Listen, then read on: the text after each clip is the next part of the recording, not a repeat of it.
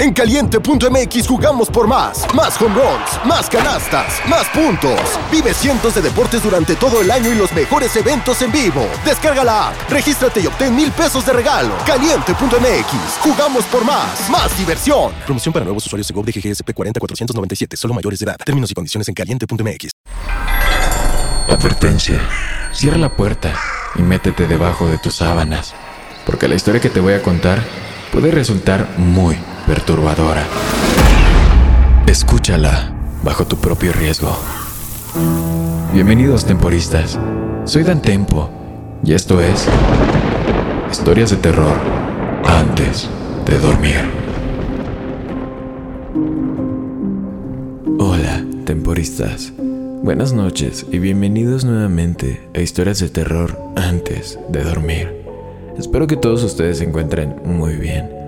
El día de hoy les traigo la historia contada por un fiel seguidor.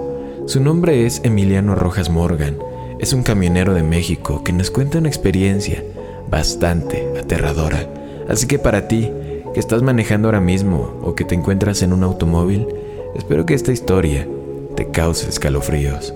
Sin más que decir, recuerda seguirme en Instagram para seguirte trayendo más contenido de terror y no olvides que puedes enviarme tu historia de terror a través de dantempoplus.gmail.com. Comenzamos con esta historia. Hola, Dantempo. Y también hola a toda tu audiencia de la que he sido parte durante mucho tiempo. El día de hoy Vengo a comentarles una de las muchas historias que me han pasado durante mis jornadas laborales como camionero. Trabajo como repartidor de combustible en un autotanque en Tuxtla Gutiérrez, Chiapas.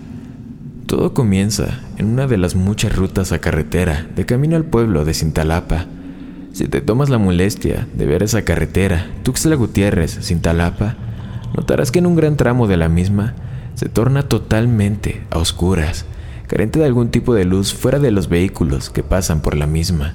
He de aclarar también que es una carretera que en una gran parte, por no decir toda la carretera, se torna muy pero muy estrecha, apenas dando como mínimo dos camiones para pasar por ella, y con un alto riesgo de colisionar entre ellos. Por lo mismo, han habido muchos accidentes ahí. De hecho, hay cruces cada 500 metros, quizás más, quizás menos.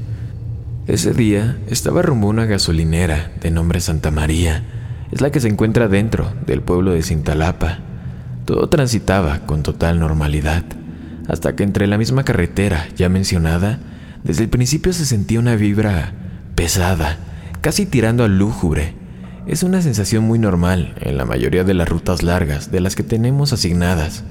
Bueno, eran alrededor de las 2 de la madrugada cuando comencé a escuchar una serie de ruidos que no cuadraban con la naturaleza, ya que por lo regular se escuchan granjas de pollos, ganado, mazorcas, etc.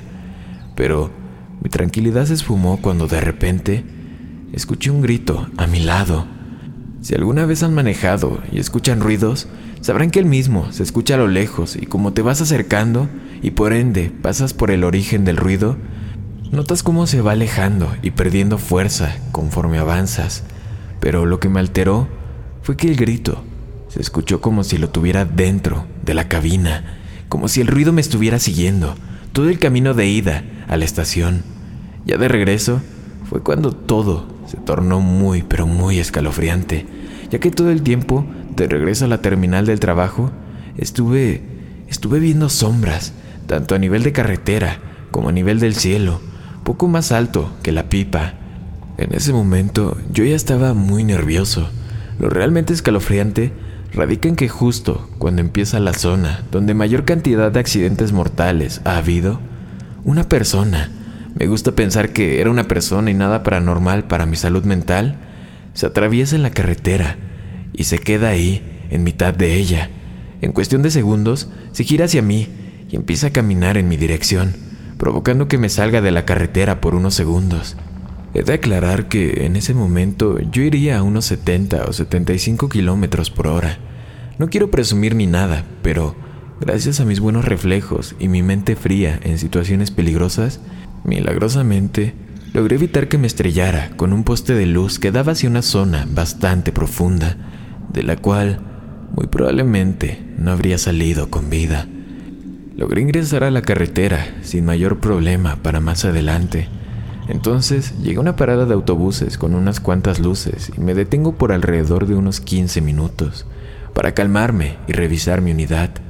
Al ver que no tenía daños, me subí a la misma y arranqué como alma que lleva al diablo. Pocos metros después, justo al momento de subir a la incorporación a la carretera ya un poco más amplia, veo a la misma persona por encima de uno de los muchos árboles que cubren la carretera. Lo poco que quise recordar al verla es que llevaba una especie de vestido blanco, muy bonito, con un velo en la cabeza, sus ojos totalmente negros, casi dando la impresión de que carecía de los mismos y solo tenía unas cuencas vacías. Al llegar a la terminal del trabajo, conté mi anécdota a mis compañeros y jefes, a lo que me respondieron con un, ah, claro, te topaste a la novia, siempre sale por ahí. ¿Qué carajos? Me puse a investigar un poco y resulta que la supuesta novia fue una víctima de un cartel que radica aquí, en Chiapas. Según se casaría con un capo bastante importante, y al descubrirse que le fue infiel, la violaron, torturaron y asesinaron. Tiempo después se encontró su cadáver ya en un avanzado estado de descomposición por uno de los granjeros que decía que olía animal muerto por su rancho. Esa es mi historia que tengo para contarles. Les voy a dar un consejo. Siempre lleven con ustedes algún tipo de amuleto de protección, ya sean creyentes o no. Tener algo en que sentirse protegido nunca está de más, para que no termines así, como la novia. Un saludo, Dan Tempo, y gracias por hacer más amenas esas rutas tan tensas y peligrosas por las que transito. Espero que la historia les haya gustado. Quiero agradecer a Emiliano por habernos enviado su historia. Es bastante interesante. Y también te invito a ti que me envíes tu historia de terror a dentempoplus.gmail.com. Podría salir en un próximo episodio. Sin más que decir, recuerda seguirme en Instagram para traerte más contenido de terror y proceder a enviar los tres saludos de la noche. Quiero enviar un saludo para Salomé Soto, un gran seguidor. También un saludo para María Luán y un último saludo para Josué, Josué. Curioso nombre, pero un saludo a ustedes tres. Y te quiero agradecer a ti por escucharme cada noche. Sin más que decir, buenas noches, querido amigo y amiga mía. Una producción de Drop.